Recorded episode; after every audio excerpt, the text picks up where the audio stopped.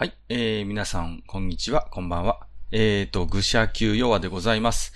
えーと、世間ではね、えー、まあ、お盆シーズンに入ったということで、まあね、愚者の宮殿の方でも、まあ、ちょっと夏らしいイベントということで、今回、えー、企画させていただきましたのが、えー、愚者級 TRPG 部夏の特別編ということで、はい、えー、今回はですね、えー、ポッドキャスターのお二方をお招きいたしまして、えっ、ー、と、ゲストプレイヤーということでね、えー、バディサスペンス TRPG 二人操作というシステムで、えっ、ー、と、学園ものミステリーを遊んでみようという企画でございました。で、すでにですね、えー、セッションの方はすべて終了しておりまして、えっ、ー、と、本日が、えー、キャラ作成会。で、えっ、ー、と、明日から連続3日間でですね、えー、全3回のキャンペーンを1日1話ずつ、えー、公開をしていこうということになっております。で、えっ、ー、と、まあ、ゲストでご参加いただきますのは、えー、愚者の宮殿でもおなじみ、グダグダゲームラジオさんからヤスさん、それから、えー、今回初登場ですね、オタクの小話を聞くラジオからキキさんにご参加いただきました。えっ、ー、と、お二方、えー、この場を借りて御礼申し上げます。ありがとうございます。えっ、ー、と、さて、えっ、ー、と、二人操作というシステムなんですけれども、まあ、いわゆるゴブリンスレイヤー TRPG ですね。あの、この愚者の宮殿でも、えー、シリーズでお届けしております。こちらとはだいぶ趣が異なるものになっておりまして、えっ、ー、と、まあ、なんていうんですかね。まあ、バディサスペンス TRPG ってなんじゃそりゃって感じなんですけども、まあ、いわゆるその探偵物の世界ではよくある一つのシチュエーションということで、まあ、バディものっていうのがありますよね。まあ、えっ、ー、と、キャラメイクの中でも説明しておりますけれども、古くはホームズ・ワトソン、えー、あるいはどうですか、えー、ポアロとヘイスティングス、まあね、日本でも、えー、テレビ遊び系でね、えー、よく再放送もやっております、例のね、えー、刑事物なんていうのもありますけれども、まあよくあるシチュエーションということで、ですから今回は探偵役として、えっ、ー、と、ヤスさん、そして助手役にキキさんということで、で、私がゲームマスターということで、えー、3人でお届けをする TRPG ということになるんですね。で、えー、そうですね。あの、こちらは、あの、冒険企画局というね、まあ、こちらも老舗のね、えー、まあ、TRPG などを手掛ける会社が、えっ、ー、と、これはですね、今、奥付け見てますけど、2019年ですね、昨年、えっ、ー、と、発表されたね、えー、システムになるんですけれども、はい、えー、こちらを使って、まあ、今回は、まあ、ちょっと舞台設定をね、私の方で用意させていただきまして、学院、学園ミステリーものという形になります。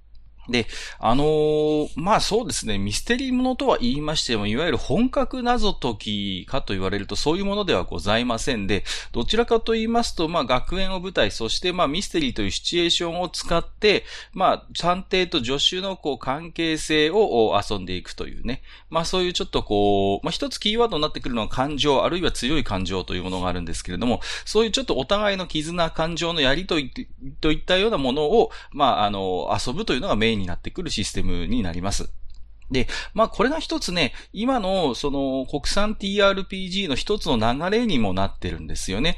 まあ、ゴブリンスレイヤー TRPG で、えー、まあ、提供しておりますのが、いわゆるスタンダードな冒険活劇 TRPG なんですけれども、それとはまた違う流れとして今こういう、まあ、エモ系ってね、言いますけれどもね、まあそういうこう、プレイヤー自体のそういう感情のやりとりみたいなものを、まあメインに楽しんでいくというのが一つ今の TRPG のまた大きな流れにはなってきています。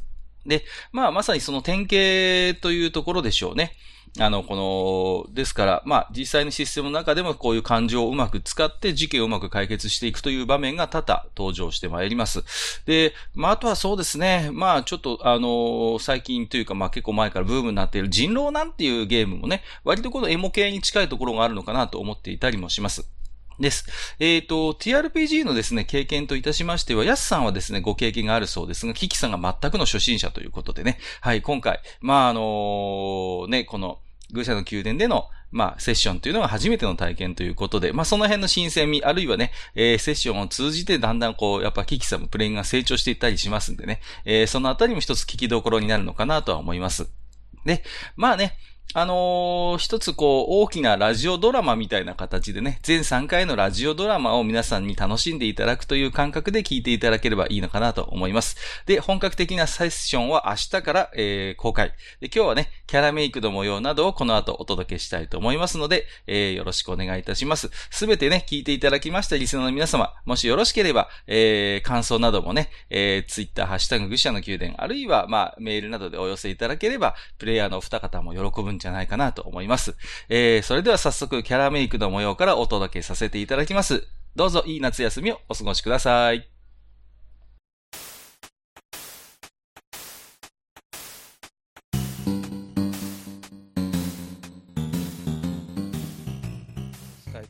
テムで録音もさせていただきます。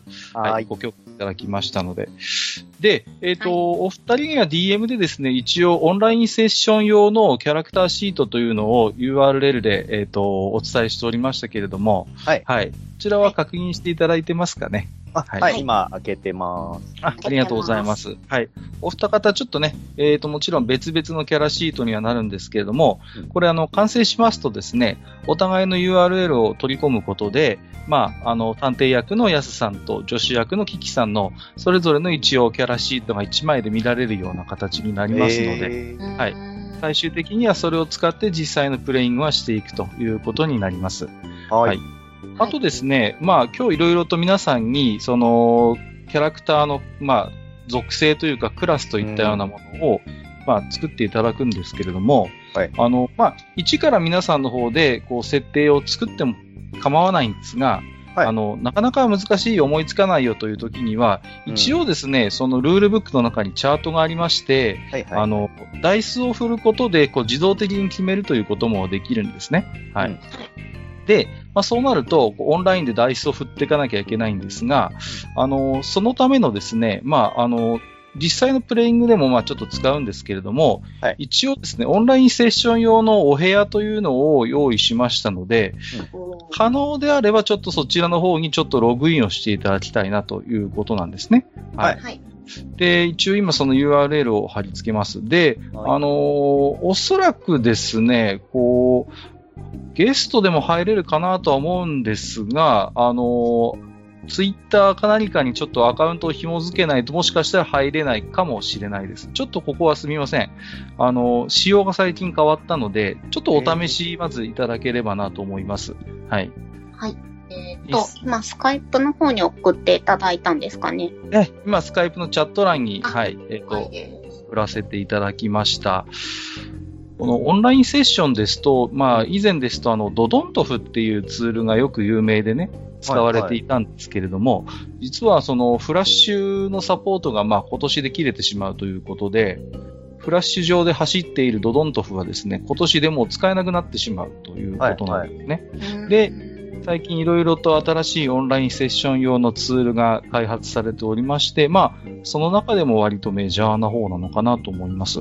えで、まあ、このココフォリアというのが、その、結構凝り始めるといろいろできるツールでして、ー、例えばキャラの立ち絵を出してみたりとなか、るほど。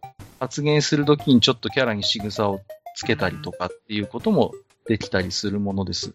はい。えで、一応、愚者の二人操作という名前でお部屋を作りましたので、ー、はい。まあはい。はいあのーここに入れるようであれば入っていただけると、こう、ダイスがとりあえず、今日まあ実際のプレイングはしないんですけれども、うんダイスが触れるので何かと便利かなというところです。了解です。はい。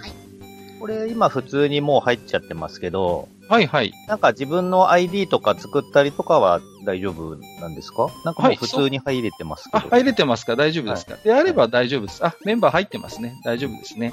現在、匿名ユーザーでお二方入ってますけれども、このままでももちろん大丈夫です。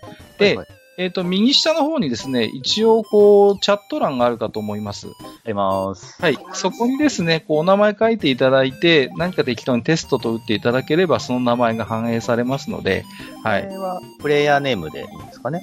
はい。まあ、今の時点では、あの、大丈夫ですよ。はい。あはの、やすさんとかキキさんというお名前でも大丈夫です。あ、はい。ありがとうございます。今確認しております。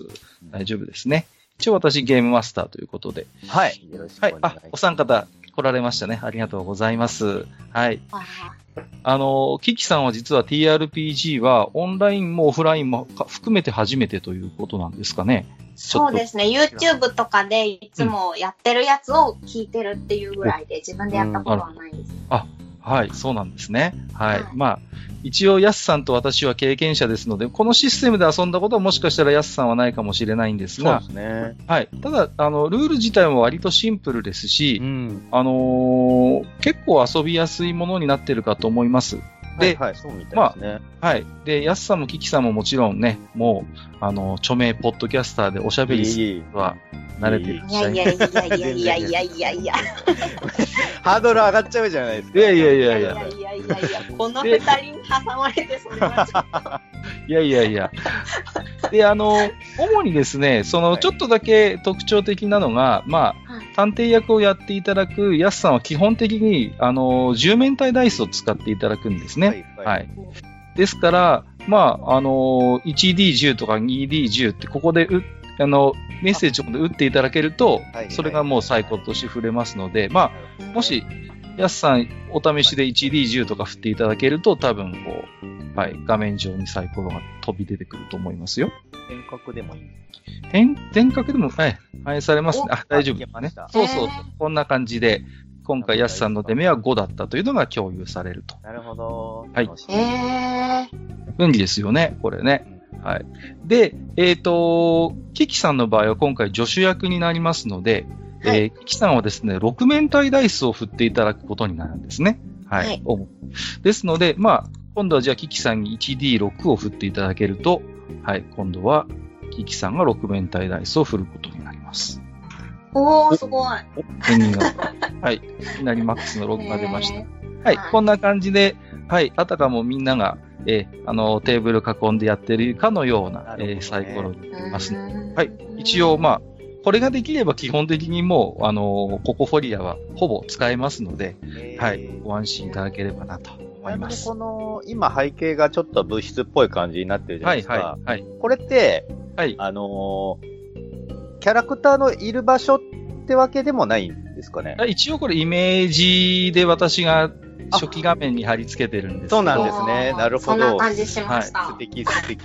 最初はもちろん、いえいえ、真っ黒なんですけど、はい一応まあこんな感じになってましてね。素晴らしいな。は物質まあちょっとだけ、いえいえ、機能を紹介させてもらいますと、はいまあ、あのーこんな感じ、こん、なんていうんですかね。こうやって少しこう、キャラクターをですね、ペット貼り付けたりとかもできるんですね。こう、見えるかな。よいしょよいしょ。あ遠くにあった。よいしょ。こんな感じですかね。あはいはいはい。こんな感じで。まあ、今回、最初のシナリオの相談者になるんですけど、こんな感じで、まあ、これもちろんね、今、シルエットにしてますけど、まあ、あの、イラストにししたりすることもできますし、まあ、こういう形で、こう、NPC の、も出すことも楽だよという感じですね。はい。はいはいはい。ということでございます。よくなんかあの、リプレイの動画とかを何個か見たんですけど、はい。このシステム使ってたのかもしれないです、僕が見てて。あ、そうですか。はいはいうんこはい。ういうキャラクターがポコって出てたのを見,、うん見ました、うん見ました。あうん、はいはい。であれば話が早い。はい。そうですね。こんな感じで、まあ、これを私の方で出したり、引っ込めたりできますので、はいまあまあ、そうですね。こういうのを使って、まあもちろん、あの、NPC の中に犯人がおりますので、うんはい、こういうのを使ってですね、はい、えー、操作をしていただくということなんですね。でいい時ですね。いい時代になりましたね。いや、便利な時代なんですよ、うん本当に。もうね、昔はね、本当にこの辺もね、なかなか手間でね、はい、大変だったんですけれども、なんて昔話をしてるとね、はいそれですけどそう、そうですよね。えーあのーで、一応この二人操作というゲーム、TRPG なんですが、はいまあ、一応その探偵ものっていうことなんですけれども、その中でも主にそのバディものって言われる、まあ、サスペンスを遊んでいただくシステムになります。もう動画とかご覧になっていただいているんであれば、雰囲気はお分かりかと思います。はい。まあちょっとね、優秀なんだけれども、どこかエキセントリックな探偵と。まあはい、それにこうね、振り回されながらもなんとか食らいついていく助手といったような、え、まあ、関係性がメインになっていきますね。はい。まあ何ですか？古くは、それこそホームズ・ワトソン。最近でいけば、右京さんと亀山くんのような関係でしょうかね。はい。まあ、古今東西、ね、えーよくあるパターンなんですけれども。はい。で、まあ、もちろんミステリーにはなりますが、そんなにハードな謎解きというよりは、むしろお互いが、お互いに対して持つ感情みたいなものを主にロールプレイしていただくのがメインになります。なるほど。はいはい。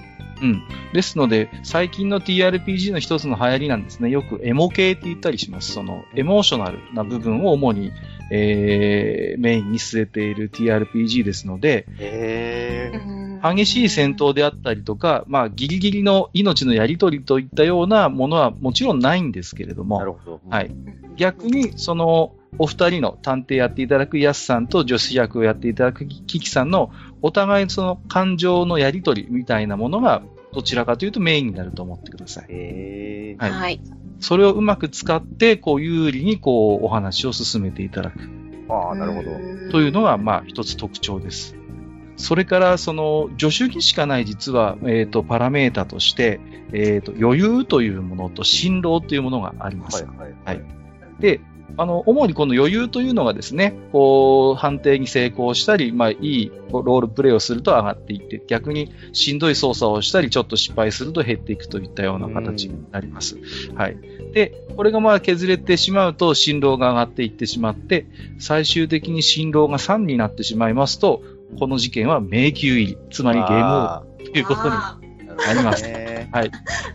犯人が分からずに、探偵も助手も挫折をしてしまいましたという結末が、まあ、起こりうるというふうーに考ええー、そんなこともあるんですね。まあ、もちろんゲームですから成功することもあれば 失敗することもあります。へーはいえ、まあね、そんなに、あの、めったなことじゃ迷宮入りにはしませんので、はい、ご安心いただければなと思っております。はい。はーい。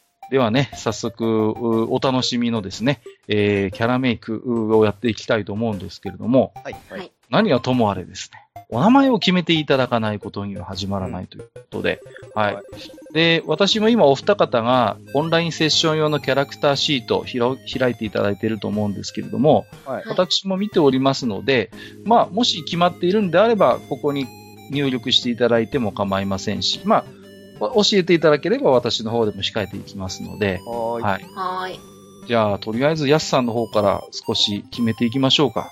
名前、なんかこう、決めてます？なんとなくこ名前一応決めてて、はい。えっ、と、キャラのイメージっつうか、だいたい考えてあるんですけどう。、素晴らしい。はい。なんかその、パラメータ次第で、もし、はい。イメージにそぐわない感じのうんパラメータになったら。あれかなとかもちょっと思っています。はい。もちろん、後で変更も聞きますので、実際のプレイングは今日はしませんので、はい。はい。ですので、はい。よいしょ。よいしょ。はーい。つけました。出ていらっしゃる。はい。どれどれ。よいしょ。見てみようかな。これ、これは送信とか押すのかな？そうですね。一回そうすると、多分更新されるかなっていう感じですねど。こで、どこで押すんですか？えーとですね。えーと、一番下の方に、リストに載せないってところにチェックを入れて、登録っていうのがあると思います。これか左の。うんはいはいそうしていただくと反映されるかなという感じですね。はーい。来ました。はい。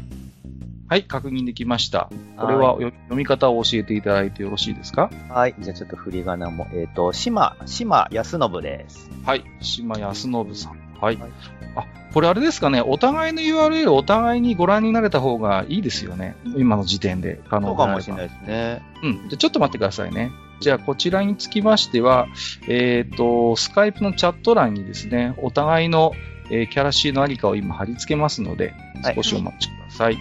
えっ、と、じゃあとりあえず、えっ、と、これがヤスさんのキャラシートです。今、お名前が反映されている状態です。それから、こちらがキキさんのとりあえずキャラシーになります。はい。じゃあ、えっ、と、ヤスさんもう少しじゃあ、あれですね、少しこう、キャラシーを進めてもよろしいですか？はい。はい。次にですね、クラスというものを決めないといけないんですけれども、も、はい一応今回は、えっ、と、初期のですね、えっ、と、ルールブックのみを使いますので、はいえークラスは3つあります。えっ、と、運命の決闘、うんそれから天性の才能、そして、マギアです。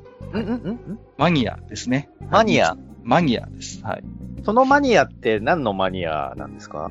例えばじゃあマギアから説明しましょう。何かに対して非常に強い執着心を見せるもの。その中でも高すぎる専門知識を持ち、知識を応用することで探偵のような振る舞いができる人間をこのゲームではマギアと呼びます。なるほど。では他のクラスも説明してしまいますね。はい。えっ、と、天性の才能。人間としての才能がズバ抜けたもの、あるいはズバ抜けてしまったもの、優秀な人間。そして最後、運命の決闘。名探偵の血を受け継ぐ者、あるいは名探偵に類する何者かを親族や師匠に持ち、その影響下にあるというのがど。運命の決闘です。うんはい。これが実は後々の技能とかにも関わってきますので、うんはい。なんとなくこうイメージに沿うものがあれば、こう選んでいただきますし、まあ、ダイスを振って選ぶこともできます。えっと、イメージ的にマニアがやっぱ面白そうなんで、マニアにします。。はいい。じゃあマニアを選んでいただいて、は。はいそうしますと、まあ、背景というところがあるんですが、ここは後でそのフレーバーですので、うんぜひ、あの、ヤスさんの方で書き加えていただければなというところですね。了解です。で、えっ、と、性別は男になります。もちろんね。はい。いいですですよ。あの、女性探偵でも結構ですよ。そう一応いろいろ 考えたんですけど、はいお姉み、お姉みたいなキャラもちょっと考えたんですけどいいロールプレイがきつくなってくるなと思ったんで、やめました。はい。わかりました。結構です。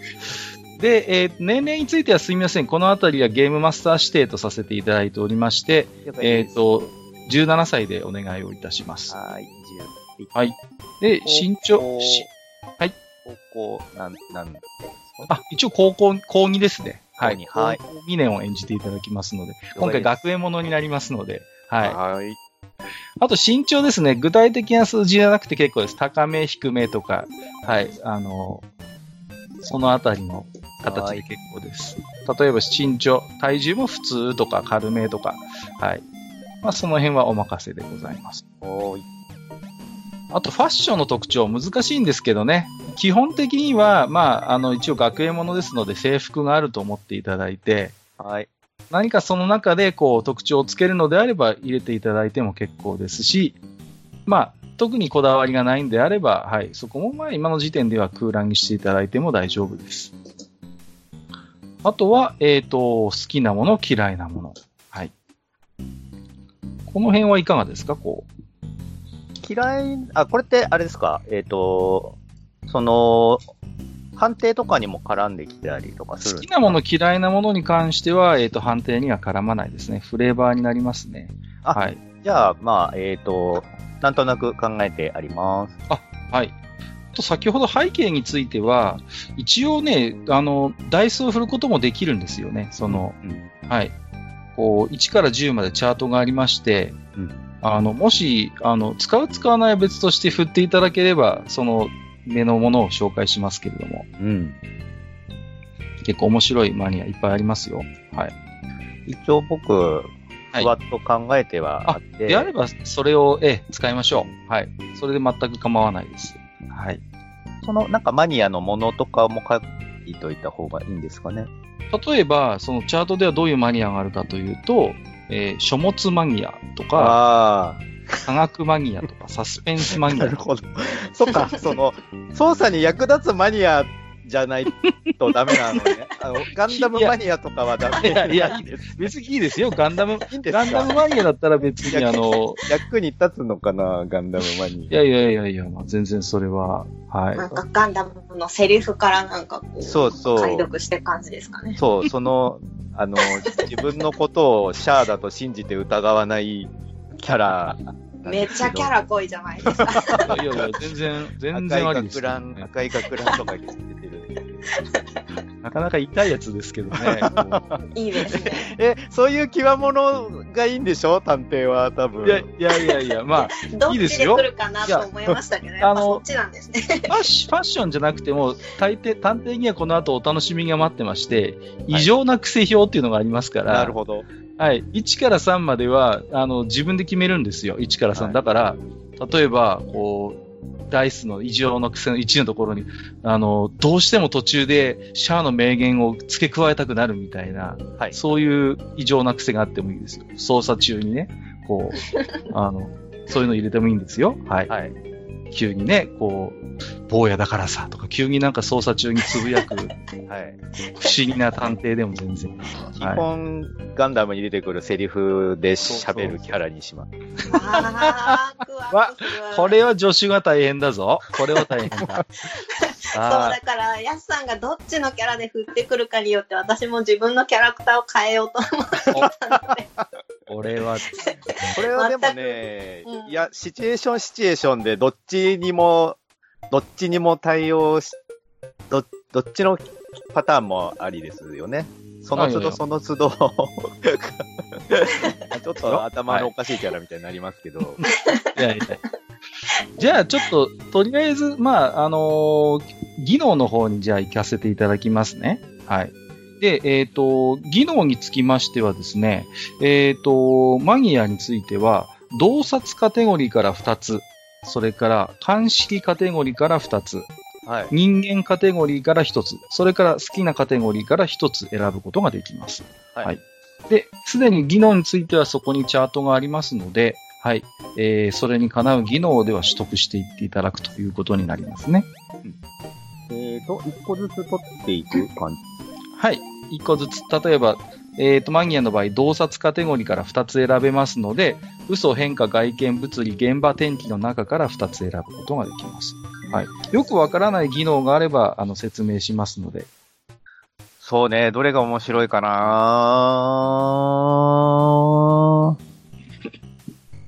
ここは外ね、見、外見と変化の違いは、はいどのあたり、外見はですね、人の外見から様々な情報を引き出す技能です。例えば、怪我の跡を発見したり、最近髪型を変えたことを把握したり、服装で何かを隠そうとしていることを指したりする技能です。はい、はい。それから、えっ、と、もう一つ変化ですね。はい。変化。この技能を習得しているキャラクターは人物や風景の変化を見逃しません。いわゆる間違い探しが得意になるでしょうということですね。うんうんはい。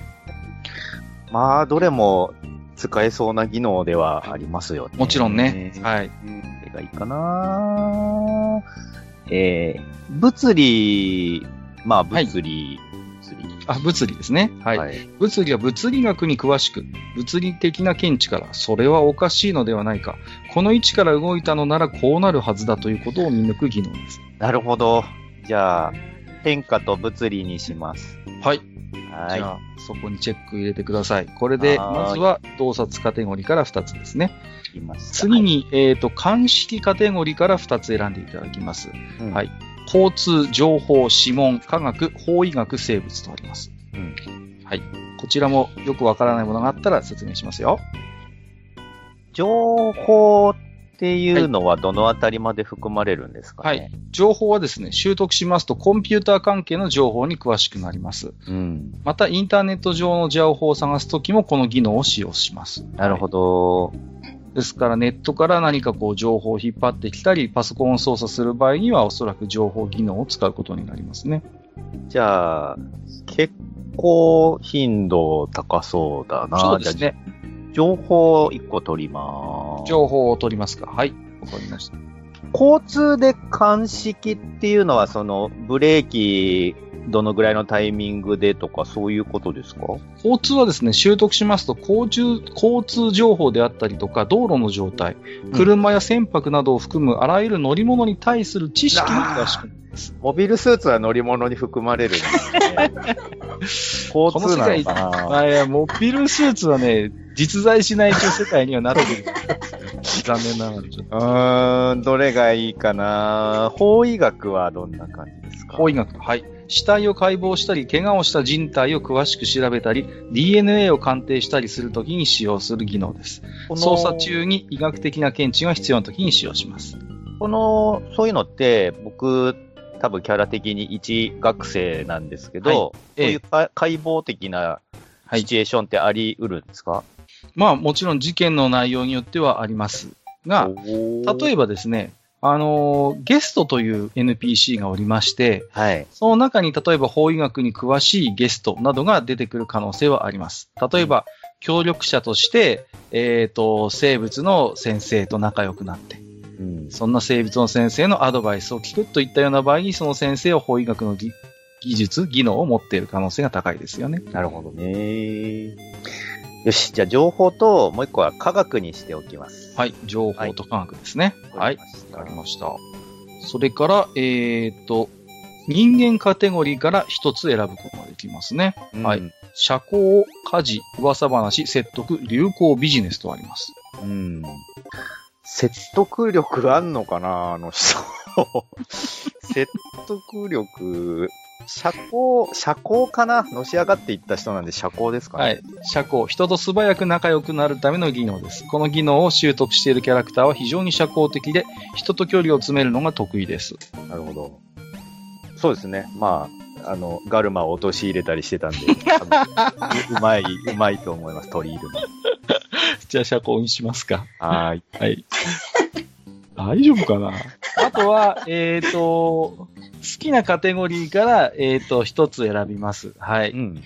ですので、あとは、まあ、あの、マニアの場合、肉体ジャンルから取れないんですけどな、るほど。肉体も含めた、はい、どれか一つをさらに加えることができます。肉体の突破ってどういう時に使うんでしょうか？はい、今説明します。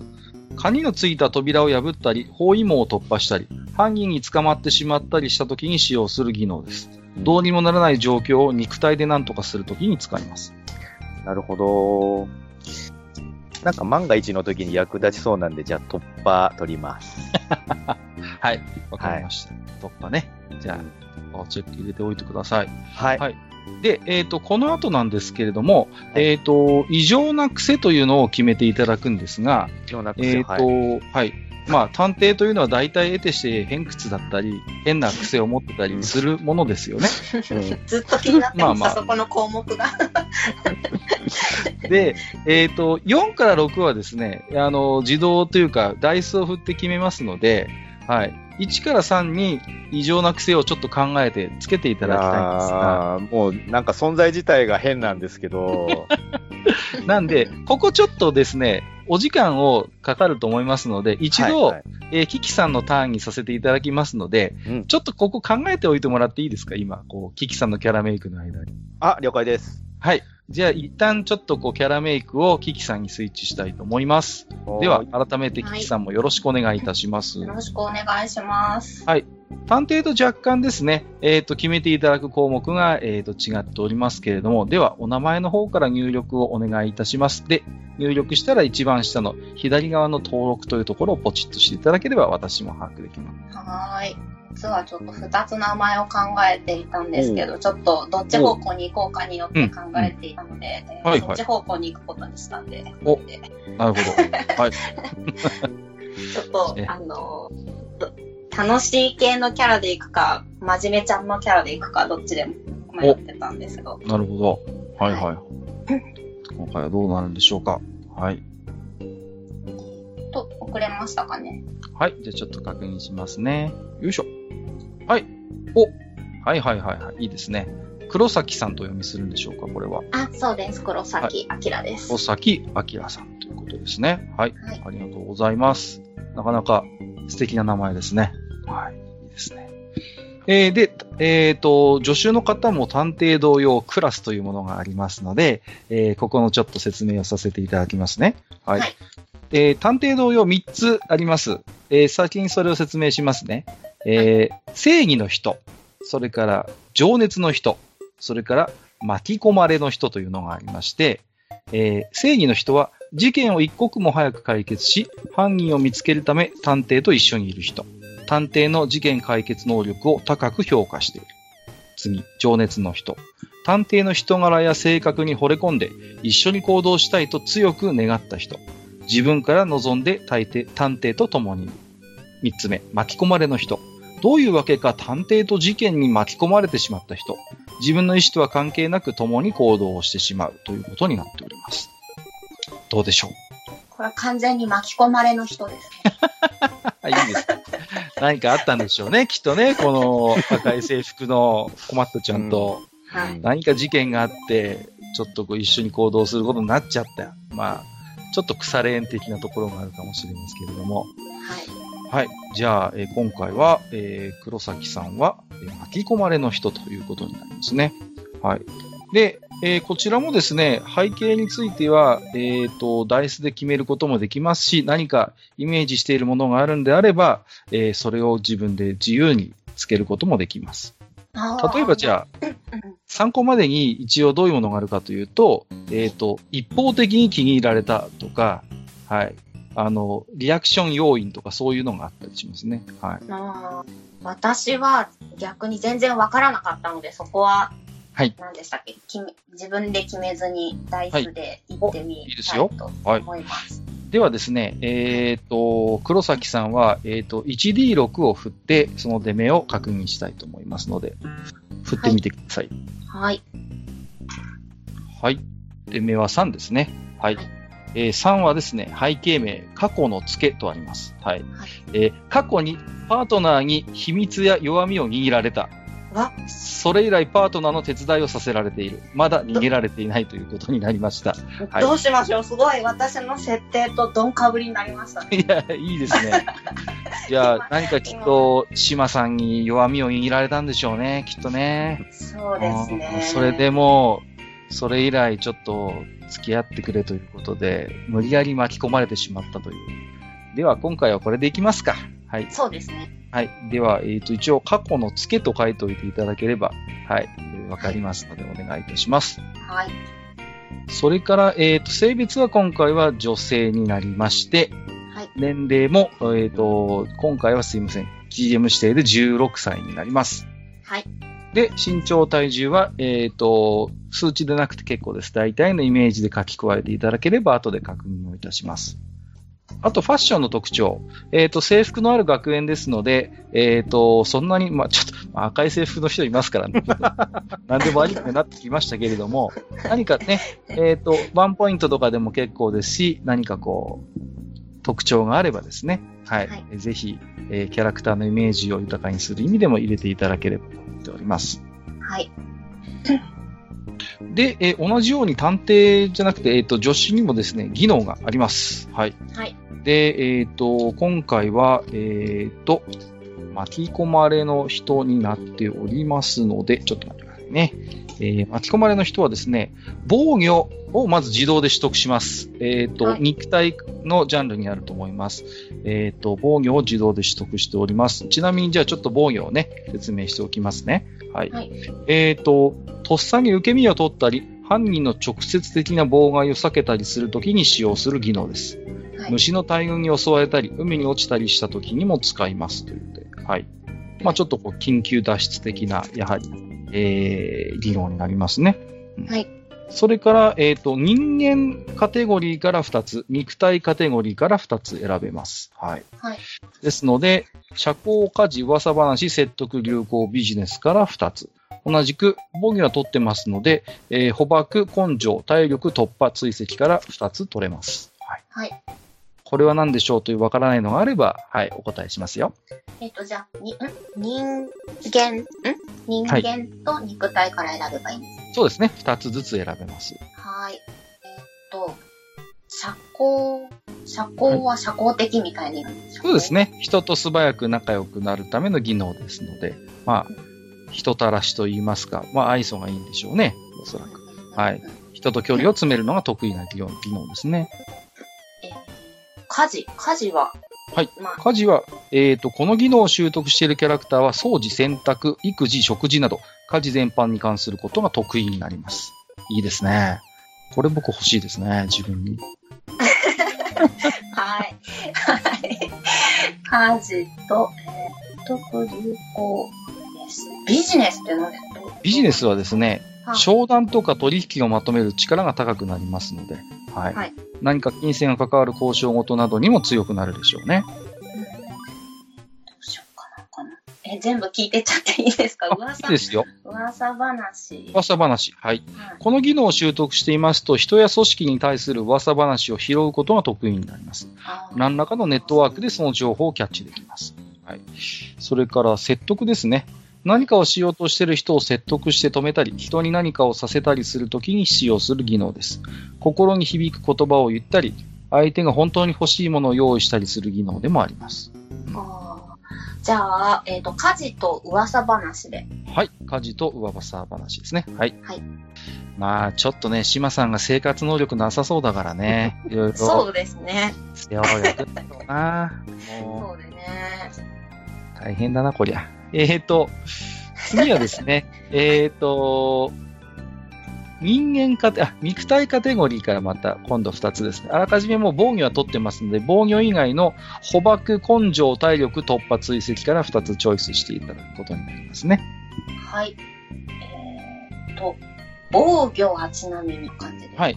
これはまあすでに取得してますけれども、あ先ほど言った、え、あの、受け身を取ったり、直接的には妨害を避けたりするときに使う技能ですね。これは、もあう巻き込まれの人の場合はすでに取得している状態ですね。あ、そっか。じゃあ、これ以外で、あ、そっか。うんそうですよね。これ以外うんこれ以外で2つチョイスできますよ。はい。はい。えっ、と、じゃあ、えっ、と、突破と追跡はちなみに。はい突破はですね、えっ、と、島さんも取ってますけれども、カニのついた扉を破ったり、包囲網を突破したり犯人に追いついてしまった時に使う技能ですね。追跡の方は逆に逃げた犯人を追ったり、足跡から何者かを追跡したり、えーカーチェイスを行ったりするときに使用する技能ですね。はい。あ、そっか。さっきやすさんの時に、なんかボケっとしてたんだな、私。いやいや、いちゃんと聞いやいやえっ、と何度でも同じこと。最初の捕獲捕獲。はい。捕獲はですね、な誰かを捕まえて動けなくするときに使用する技能ですね。この技能を習得してますと、ロープや手錠の扱いが上手になります。じゃあ、追跡と捕獲で。おなんだか助手の方が探偵っぽくなってる気がする。わかりました。じあ、ゃあ、えっ、と、追跡と捕獲を取得ということで、これで合計5つですね。はい。技能を取得したことになりました。はい。はいありがとうございます。さてさて、ではまた一旦、えっ、と、探偵の方に戻ってまいりまして、はいかがでしょうか、異常な癖。異常な癖なんですけど、はい。ど、どんぐらいまでが異常なんですかね？例えばじゃあですね、あの例を出しましょうかね。あはいはいはい。はい。異常な癖。異常な癖表っていうのがありますんで、まあ、それでどういうのが出てくるかな。うん例えば、まあ、えー、皮肉ばかりを言ってしまうなるほど。、うん。証拠品を許可なく解体するとか、うんうんえー、やんわりと関係者を脅すとか、うん。はい。あとはまあ、全然操作と関係ないとこですと、大量の本を読んでいる。大量の好物をずっと食べているとああ、か、なるほどね。ずっと眠っていたが急に起きるとか、そういうのもありますね。はい思ってたほど異常じゃなかった。ど、どこのレベルをそう、あの、操作が破綻するレベルの異常な癖をちょっとあの、大変ですよ、助手のフォローが。相当尖らせた方がいいのかなと思っていろいろ考えちゃいましたけど。じゃあ割と普通っぽいのをちょっと何個か考えて。はい、はい。そうですね。はい。お願いをいたします。まあ。じゃあ、えっ、と、4番、5番はですね、えっ、と、異常な癖表というのがあるので、はい。それからちょっと選んでいただくんですけども、今回はちょっとランダムにダイスを振っていただきますので、えっ、と、1D10 を2回振っていただきますので、はい。はい。10面体ダイス2回お願いします。えーと、1D10 を2回？そうですね。はい。えーと、じゃあ。あれ？わかんない。来ましたね。うー一つ目は6ですね。はい。もう一つお願いします。かね。6と8 8ですね。はい。そうしましたら、はいダイスの、えっ、と、4の目のところにはですね、えっ、と、何かしている表って書いていただいていいですか何かしている表。表、表です。はい。実際に、あのー何をしているかは、ロールプレイの中でダイスを振って決まりますので、なるほど。はい。そうそう。はい。と。書きました。で、今度は、えっ、と、ダイスの5番ですね。うん5番につきましては、はいえっ、と、喜怒哀楽表って書いてください。あー、喜怒哀楽激しいんだ。激しいですね。あー泣いたりしちゃうんだな、きっとな。そう、あの、ちなみに、喜怒哀楽表の、まあ、10個あるんですけど、急に泣く、急に怒る、急に笑い出す、急にハイテンション、はいそんなのばっかです。はい大丈夫です。そうでしょうね、多分。うん、そんな気する。なんか逆にしっくりくるんじゃないですかね。だいぶ、だいぶ固まってきました、キャラが。かなだから操作中に急になんか笑い出したり泣き出したりするんでしょうね、きっとね。ありそう。ありそう。そっでちが固まっ6番はですね、ランダムって書いておいてください。あ、はいなんだろう。はい6番もね、完全ランダムで、はい。えっ、と、異常な癖決定表から振ってさらにその細かい内容を決めますので、まあ、単純に考えて、そうですね、あの、100種類の中から選んでいただくなるほど。感じになります。はい。で、えっ、と、次にですね、ちょっとこのままじゃあ、えっ、と、いきますけれども、えっ、と、探偵アクションというものがあります。はい。で、これはですね、まあ、実際にその、なんていうんですかね、使えるなんかこう、まあ、便利な、はい、アクションなんですけれども、はい探偵の場合はあらかじめ一つ持ってます。はい。それがですね、えっ、と、二人操作ってか、もうすでに入っていると思います。はいうんで、えっ、と、これは何かと言いますと、まあ、後々に操作の中で、えっ、と、重要なキーワードを見つけるときに必ず使わなければいけない技能ですので、まあ、これはデフォで持ってると思っていただければなと思っております。で、えーその他にですね、えっ、と、アクションを取得していただくんですけれども、はい。えっ、と、今回ですね、えっ、と、マニアですので、もうこれも自動で決まっております。はい。はいじゃあ説明をしますね。はいえっ、と、アクションの名前は、膨大なデータベースということにななるほどりますね。はい。うん。で、これは補助タイプの、えっ、と、アクションになります。で、えっ、と、コストはね、2かかります。はないる。ほど。で、後で私の方で更新しておきますが、はいじゃあこれ何かと言いますと、重要でないキーワードを獲得した時に使用できます。うんえーさらに重要でないキーワードを追加で一つ獲得することができるんですね。はい。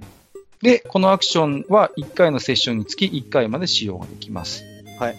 ですから操作の中で何かキーワードをゲットしたときに、まあおそらく探偵の中にね、膨大な知識があるんでしょうね。それから芋づる式にもう一つであることということは、これもこうであるに違いないというひらめきが生まれるというふうに思っていただければとなるほど。ね。結構強力なアクションです、これ。ただ、コストが2かかります。で、この2っていうのが、まあ、助手の方のパラメータであるところの余裕を消費するので、ああ、そっちが減っちゃうんですね。そうなんです、そうなんです助手さんが疲れちゃうんですよ。まあ、振り回してしまう振り回してしまうんだ、きっ そうだと思いますね。おそらくは。はい。じゃあ、えっ、と、とりあえずこれでですね、えっ、と、キャラメイク自体は、えー一旦ここで、えー終了でございますので、まはいたじゃあちょっと助手さんのターンにさせていただきますね。はい。はいそうしましたら、えっ、と、黒崎さんも、えっ、と、技能までは、えっ、と、決まっておりますね。はい。はいあ、はい、今確認しました。ちゃんとチェックも入れておりますね。で、えっ、と、その隣にメンタルっていうのがあります。これがまさに先ほど言ったものでして、はいこの余裕と辛労というパラメータがあります。これは、あの、実は探偵にはないもので、助手にしかないものです。はい。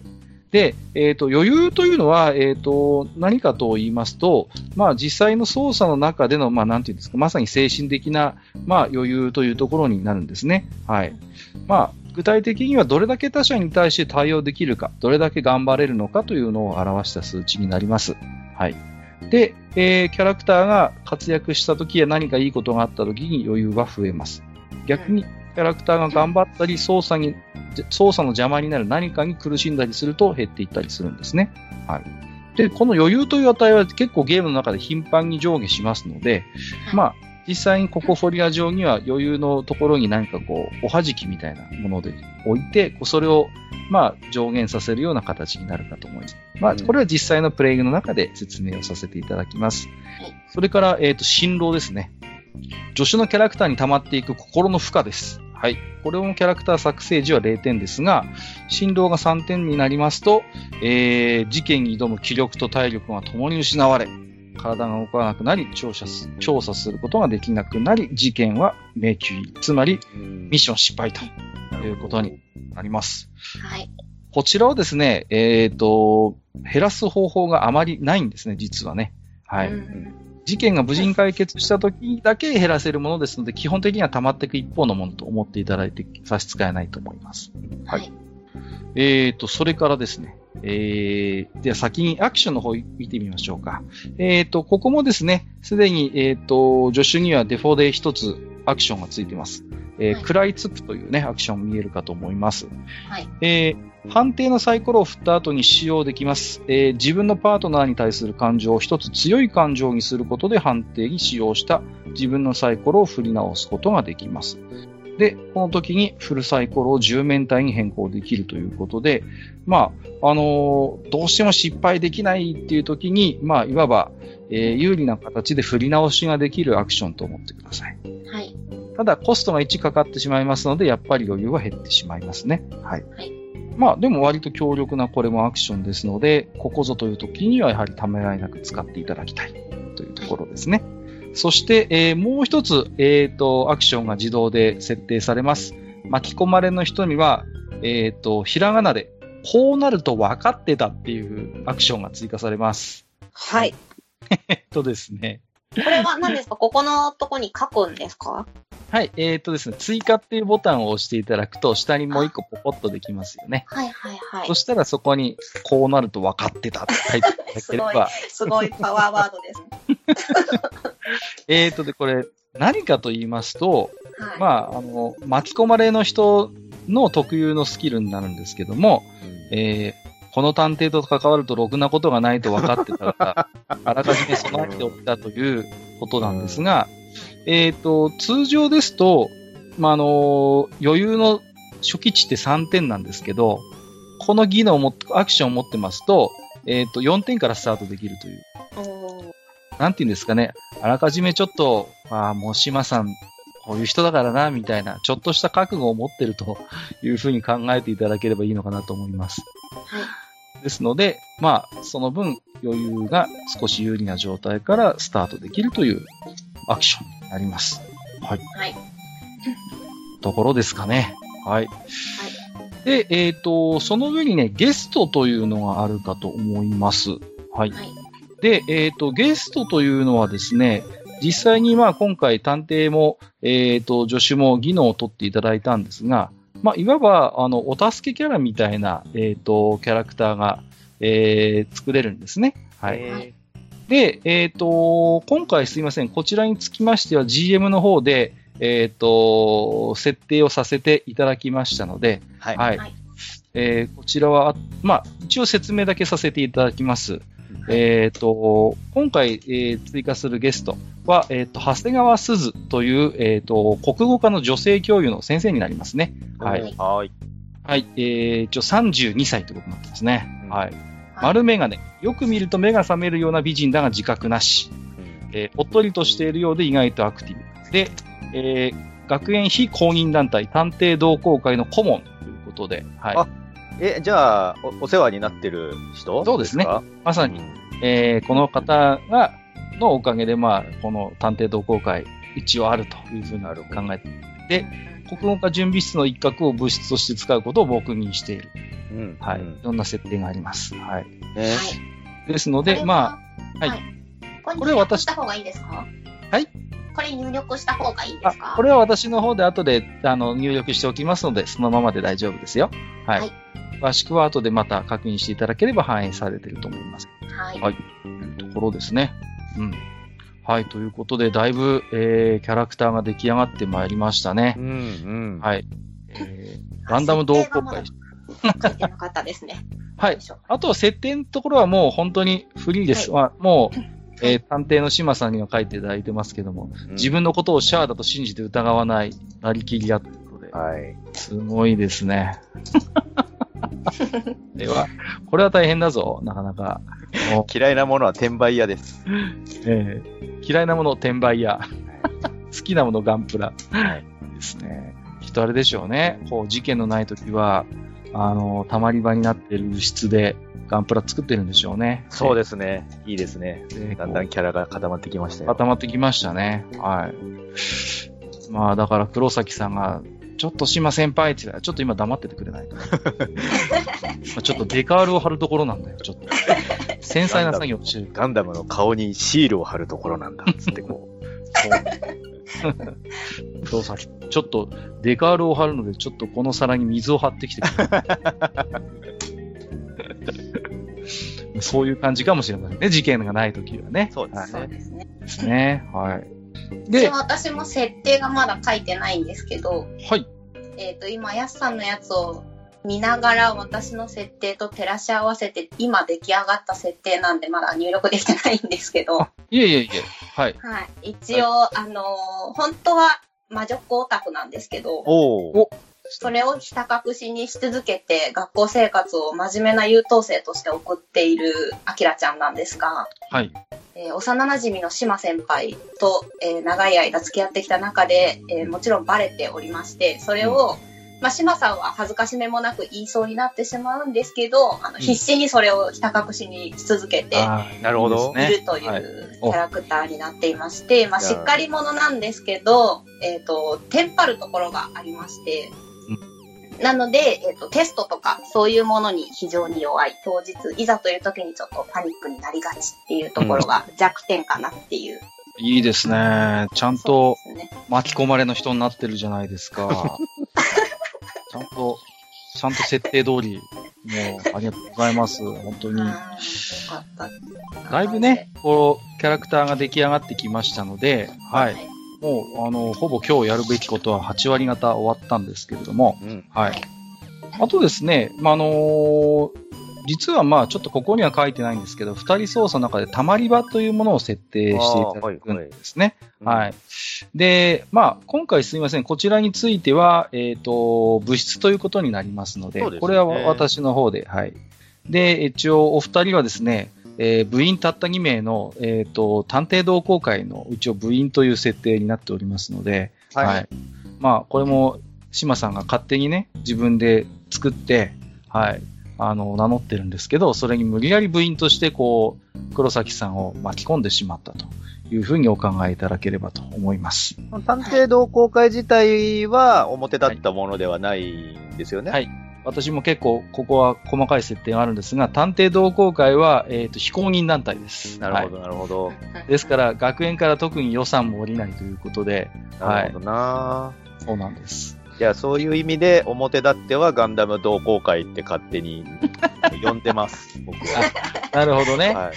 じゃあこ、例えば相談者が、ここが探偵同好会の物質ですかって、いやいや違う、ここはガンダム同好会だよ。そうです、そうです。そういう感じですね。はい。この背景の戸棚の中にあの、ガンプラとかを置いといてください。いいですね。わかりました。じゃあ、そういう設定で。はい、で、一応ですね、あともう一つだけ決めておかないといけないことがあって、たまり場で。はい。あの、思い出の品っていうのをね、一つ用意しないといけないんですよ。うんはい。で、これはですね、まあ、今後セッションしていく中でどんどん溜まっていくんですけども、初回はですね、あの、創作をしないといけないんですね。はいえー過去二人の間で何か起こったこと、あまあ事件を解決したでも結構です。そういう中で、こう、手に入れることができた思い出の品というのを一つ決めていただくんですね。うんはい。で、まあ初回はそれをもとにちょっと感情を、まあ、あの、持ったりするということなんで、なるほど。まあどんなものでも結構なんですが、はい。なんでもいいんですけど、これは多分、あれですかね、えっと、黒崎明ちゃんとうん。出会うことになったきっかけの品とか、そういうはいはいそれであれば、はい、スムーズだと思います。何がいいですか？コミケとかであったりしたのかな、やっぱ。いやーなんかどちらかというと、うん幼馴染設定なので、なるほど、なるほど。じゃあ、子供の頃の何かだ。そうですね。なんかこう、お互いオタクになるきっかけがきっと何かあったんだと思うんですけど。なるほどなどうしようかな。これテレビとかですかね。はい。テレビ？テレビ？あ、えーといいはい。据え、据え、据え置くものとかでもいいんですか？はいはい、大丈夫です。物質に置いているものとして、テレビでも 物質にテレビ？もう、完全に終わってますね、我々。まあ普段は多分、一応ですね国語科準備室の一角を曲がりしてるっていう設定になってますんで、なるほど。あんまりやりたい放題はできないかもしれない。なるほそうど。ですね。きっと普段は、あの、島さんがガンダムのテレビばっかり見てるけど、島さんがいない間にこそこそと魔女っ子 DVD を見てるんじゃないですかね。なるほどねじゃあ、えっ、と、一応、アイテム名はテレビということでいいですね。はいすい。ません、勝手に言っちゃって。大丈夫でしたかはい。これじゃあ、ちなみに、例えばこのテレビって、どういう経緯で手に入れたとか、こう、あります？こう、いやー、幼馴染でテレビを手に入れた経緯どっちかの家にあったテレビですよね、多分ね。うんうんうん。そう捨てることにしたテレビを。例えばじゃあ、島家にあったテレビを、はい。はい。あの、アキラちゃんも幼馴染だから、はい島先輩の家で見てたんだけれども、そうですね。うんそれをじゃあ、部室に持ち込んできて、で、アキラちゃんが、あれこのテレビもしかしてみたいな。そういうじゃあ。そうします。いいですか？昔、昔島家にあった、じゃあ、ブラウン管のテレビにします。そうですね。重いぜひブラウン管がいいです。一応設定現代なんで、あの、地デジチューナーつけないとかつかないっていう、じゃあ、無理やり地デジチューナーをつけて見てます。いいですよね。下手しはたらビデオテープとかで見てる可能性はありますけど。うん。い。もう、あれでしょうね。こう、きっと、あの、ゲストの長谷川先生も、もう、骨董品じゃないこれなんて言いながらね。ね。そうですね。そうそう。つく前にブンって音するのよね、なんて。時々バンバンとか叩いてたりとかしてね。そうそう。調子悪い時は叩くっていうね。いいですね。昭和のテレビって感じでいいですね。はいわかりました。ここまで具体的に作っていただければ、はい、もう完璧でございます。ありがとうございます。じゃあ、これはじゃあそのようにあの設定をさせていただきますね。はい。はい。ということで、はい、えー、大体ですね、あの、キャラクターの作成が、えっ、と、できましたので、はい。なんとなくこう、お互いのキャラのイメージはできてきましたでしょうかね。はい。だいぶつかめてきました。そうですね。はい。はい大丈夫だと思います。大丈夫ですか？はい。うーんと、で、今日は一応ですね、大体やっていただく形としてはここまでなんですけれども、うん。あの、最後にですね、お二人の、まあ、えっ、と、今いる場所というか学園なんですけれども、はいの簡単な一応設定の説明だけ最後にさせていただきますね。はい。はい。で、お二人が今いる高校というのが、えっ、と、萩和坂学園という なるほど。はないるほど。ありますね。学園長はきっと。えっ、とですね、まあ、東京の西部の、まあ、萩和坂市に存在する中高併設の、まあ、割と大きな学園ということになっている。はい。で、えっ、と、皆さんは高校部にいるんですが、高校部の生徒数は約3000人という。あ、もうそうですね、結構、ね。はい。名前の由来はですね、学園の敷敷地内に、えっ、と、大小10基の古墳がありまして、はい。で、学園内の各地で昔からよく埴輪が出土することにまあ由来をするということなんですね。えはいで、まあ、これら古墳の調査機関が古墳の近辺に設置されたのが実は学園のルーツでありまして、はい。えー詳細は不明なんですが、どうやら平安時代にはこの学校みたいなものがあったらしいという長い歴史がある高校でございます。ーはい。で、えっ、と、まあね、非常に歴史もあって規模も大きいので、えっ、と、国や市からですね、特別行政区のような待遇を受けておりまして、まあ、高度な自治権が認められておりまして、はいえ地方自治体レベルの行政権や立法権、制限付きながら違い法権まで認められているという、とんでも設定の高校でございます。はいな。るほどなだいぶですからリアルの高校とは趣が異なるといった感じですね。はい。はいで、まあ、あの、学園の方針でこれらの強大な権力というのが生徒を中心に担担われておりまして、まあ、えー高校部の生徒会や各委員会の委員長職というのは大変大きな権力を持っているということになります。はい。まあ、何ですか。ありていに言うと、キルラキルみたいな感じって言えば、お二人通じます。はい通じましはいた。はいはい。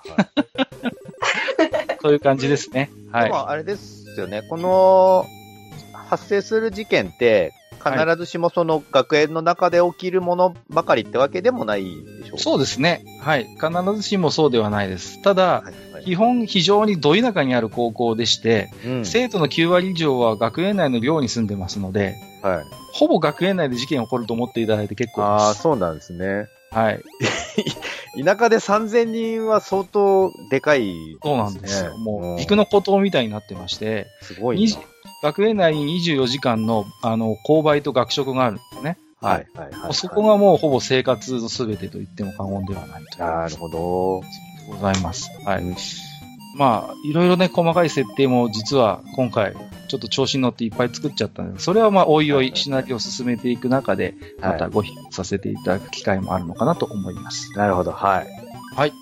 ということで、えっ、と、島さんと、えー黒崎さん。はい。はい。えーまた今後ね、えー実際に、じゃあ次回からは、えーシナリオを遊んでいくということになりますけれども。そうですね。いやーでもなんか、本当に、キャラがいい感じに立った。若干心配味もちょっとあるんですけどね。大丈夫かなっていうのもちょっとあるんですけど。はい。はい。あとはですね、あのーまあ、キャラクターの、まあ、イメージみたいな、イラストみたいなものを、はい。お二人が作っても結構ですし、まあ、僕が書いてもいいんですけど、うんはい。えー、何かどうですか？こちらで作ってもいいですし、何かこう、イメージがあるんだったら、まこれ、あのーじ自分で用意しようかなってちょっと思ってたんですけあ、どあ、、ありがとうございます。これってはあの、版版権的なものはどうですか？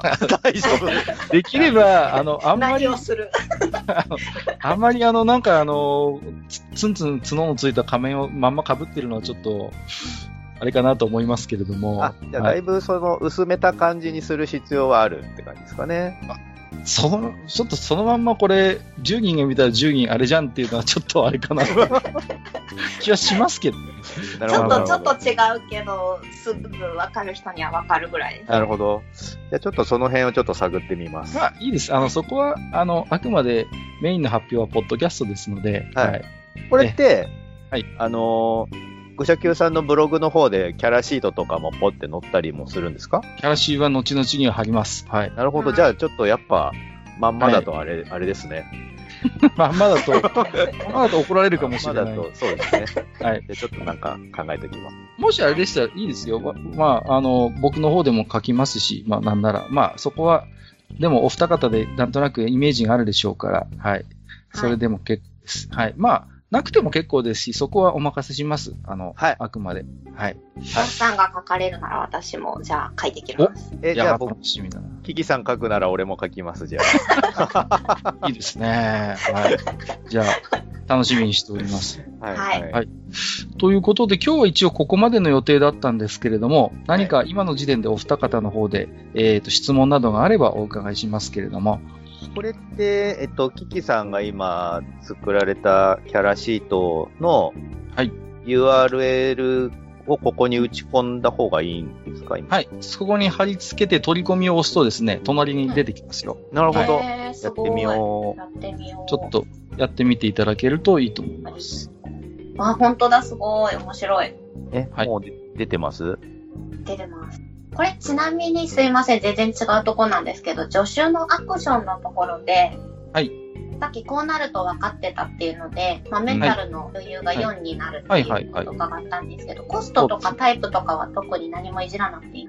はい。こちらについては、えっ、と、まずコストもかかりませんね。はい。うんあの、初期でメンタルが余裕が4になるということですから、はい。コストもかかりませんし、タイプもそのまま補助にしておいて結構です。はい。わかりました。大丈夫でございます。はい。はい振り回されて17年になっちゃってますけど、大丈夫ですか？あ、16年ですね。お腹の中にいる頃から、相当、相当ですよね。この子は家族家族ぐるみで。うん、可能性はありますけどね。アルテンシアとか言ってんだ。いやいやいや、いや、島さんも1歳だからね、その時ね。そうですよね。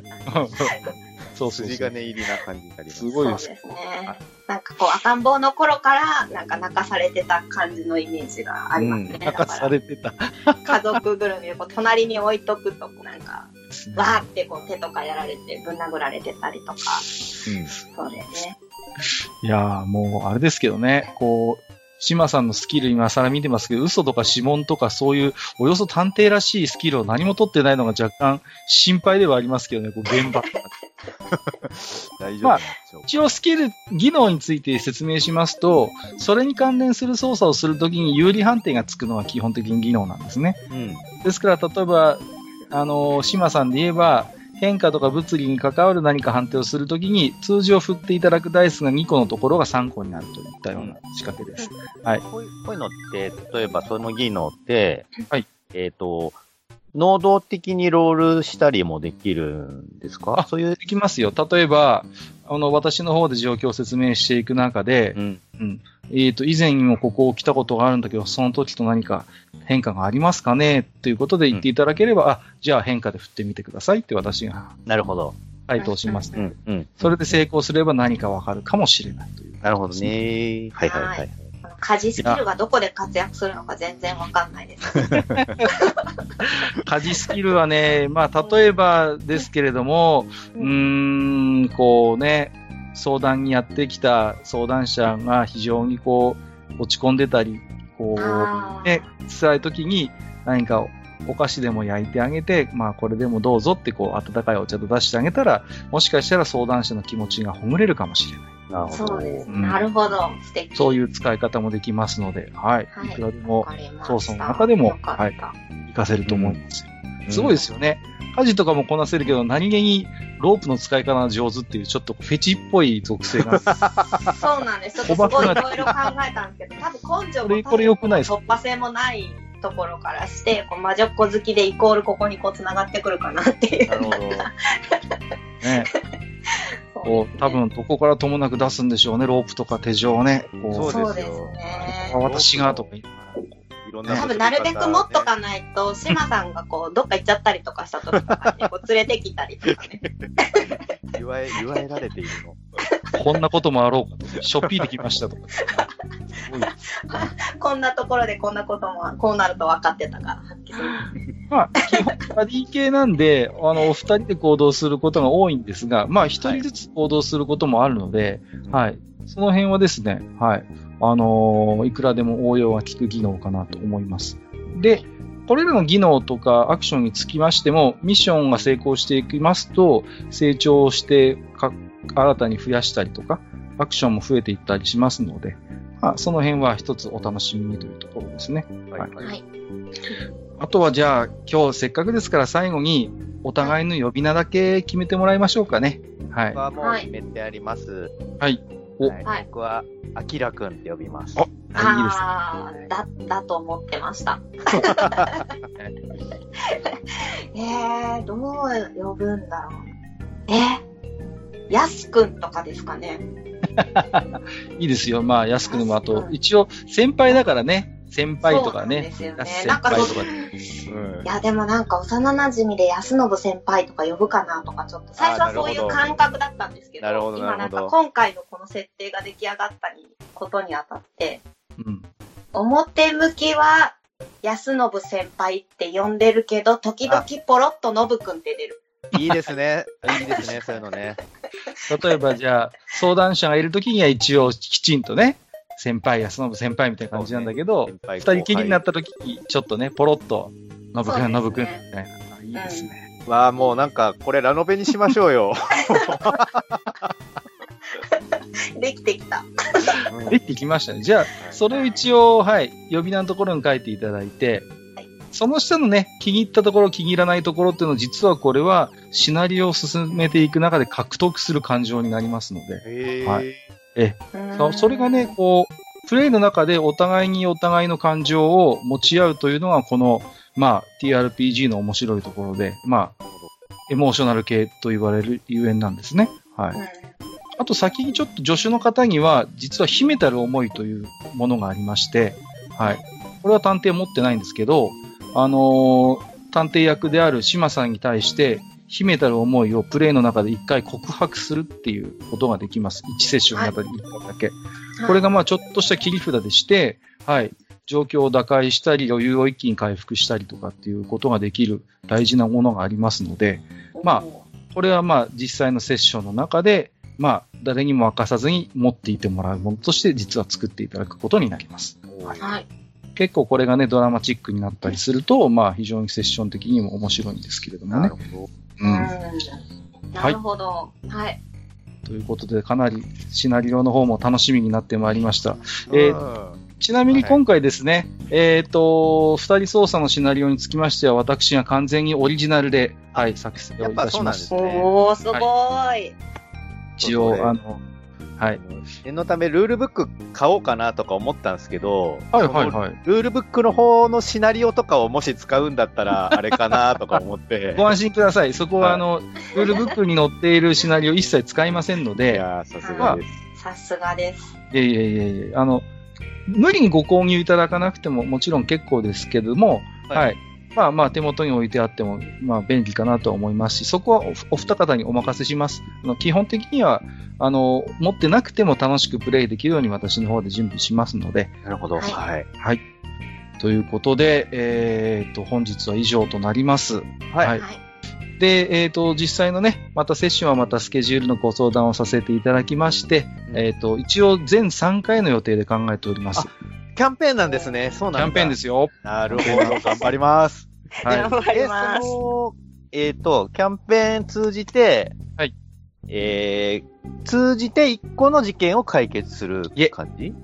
一応、じゃあ、あまり詳しくは言えませんが、そっか、なる3つのほど。、三つの全く別の事件を解決していただくんですが、その裏には実はみたいな。すごくない？そんな手の込んだシナリオでいい,、んですか？もったいなくないですか？いやいやいやいやままあ、あの、面白かったら後でお金ください。いや、だったら、もっとちゃんとした、ちゃんとした探偵っぽいキャラにすればよかった。いやいやいや、いいですよ、全然。いいやいや。すごい。ですので、はい。まあ、あのーそうですね。はい。ちょっとした、あのーまあ、単発の事件を皆さんには解決していただくんですが、実は、まあ、その裏にはね、こう、っていうようなものが、まあ、見えてくれば面白いかなというように